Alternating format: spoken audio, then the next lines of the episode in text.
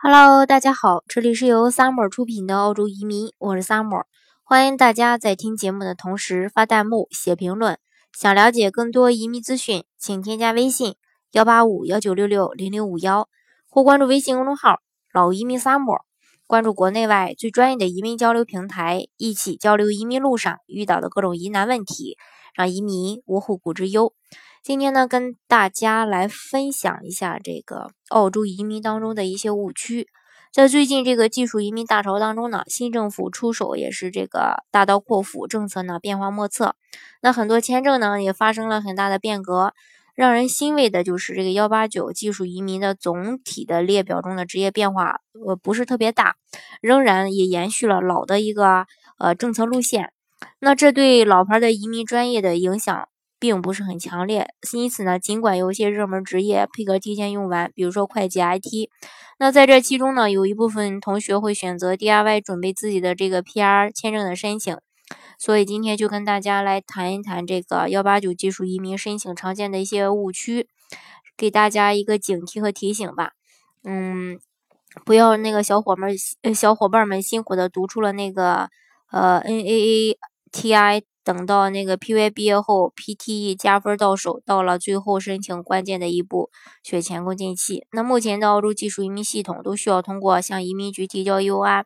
等待邀请的发放，来完成最后一步的签证申请，进而获得最后的绿卡。那在这之前，对于 PR 申请的理解错误和常见的误区。这个你也要学会去避免。第一个就是毕业就能申请 PR，很多小伙伴是否都有这样的经历？在国内找到中介机构咨询学校，选择课程专选择这个课程专业的时候，被告知如果选择某个移民专业，顺利毕业之后就可以移民了。于是呢，大家就放心的去选择了某个移民专业，漂洋过海去读书了。呃，觉得这个未来很美好，只要完成学业就可以变成一名当地人。而真正到澳洲之后，才发现移民。远远没有大家想的这么简单。那顺利毕业后只是移民的最基础的第一步。那在这之后呢，需要申请到所学相关专业的职业评估，这也是这个 PR 申请中最重要的部分。而每个专业对于职业评估的要求也有所不同，比如需要满足语言成绩或者工作经验等等，才有资格去申请到。以会计为例吧，会计专业评职业评估要求申请人至少满足九门基础课程的学习，同时要求语言成绩满足雅思 A 类四个七或者 PTE 四个六十五分。那如果语言达不到呢，读完 P 嗯这个 PY 课程也可以满足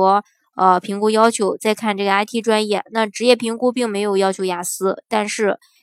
ACS 评估机构要求申请人在完成澳洲学历之后，至少有一年的相关工作经验。或者完成四十四周的 PY 课程学习，而一专多能的工程专业则是需要申请人根据本科课程做评估。如果是说在海外完成的本科学业，还需要写三篇 CDR 提交给评估机构进行评估。所以大家最好根据自己的专业提前开始规划时间，不光最大程度的去节约节约这个金钱，也是在这个政策频繁变化的大环境中和时间去赛跑。第一个就是职业评估，呃，很多人以为有职业评估就可以申请 PR 了。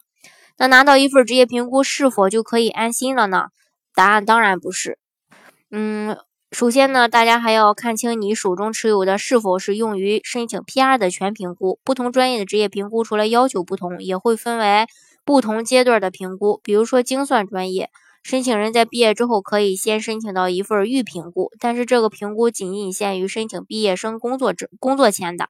那在持有工签的阶段，申请人需要找到一份相关精算的工作，并且工作满一年，获得工作经验，才可以申请最终的全评估。那如果没有搞清楚状况的话，从预评估去提交了 PR 申请，这种情况是会导致百分之百的拒签的。还有。大家常见的一个误区就是移民分数满足六十分就可以了。那拿到最终的职业评估之后，申请人还需要同时达到一定的移民分数。移民局目前要求最低移民分数是六十分，然而满足这个分数是否就可以申请到 PR 呢？答案也是否定的。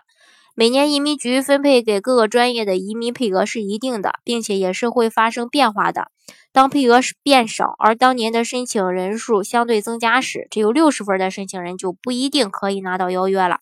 因为 UR 系统的筛选原则是高分数优先，同等分数以时间提交早晚为序发放邀请，这就意味着 UR 只会选邀请高分数的这个申请人，即便是先递交了 UR，但是分数更低，也会排在后提交 UR 的高分申请人之后。基于这些原因呢，一些移民专业的移民分数实际上已经达到六十五分、七十分甚至更高，只有满足实际的移民分数才可以拿到邀请。目前分数，嗯。